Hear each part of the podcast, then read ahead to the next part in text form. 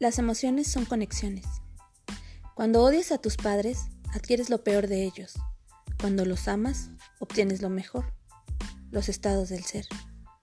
Cada emoción que experimentas hacia una persona te vincula precisamente con lo que ella posee en la frecuencia que tú estás experimentando.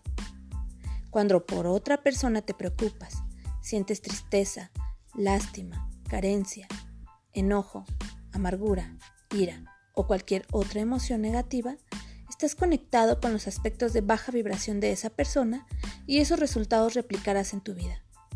En cambio, cuando sientes emociones de alta vibración hacia alguien, felicidad por él, por sus logros, admiración, inspiración, pasión o amor, definitivamente conectas con lo mejor de él y eso mejor fluye hacia ti. Por eso es funcional amar a las personas ya que el amor es la energía de más alta frecuencia. Cuando amas a alguien, conectas con lo que ese alguien posee en esa frecuencia y eso lo manifiestas. Ejemplo, amas a las personas exitosas, conectas con el éxito y pronto lo manifestarás.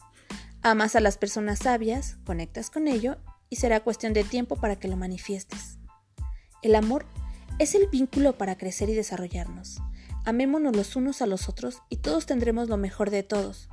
Cuando el ser humano comprenda la razón de su existir, tal vez ya sea hora de morir. Si hoy estamos leyendo esto es que estamos vivos y aún es tiempo de amar y perdonar.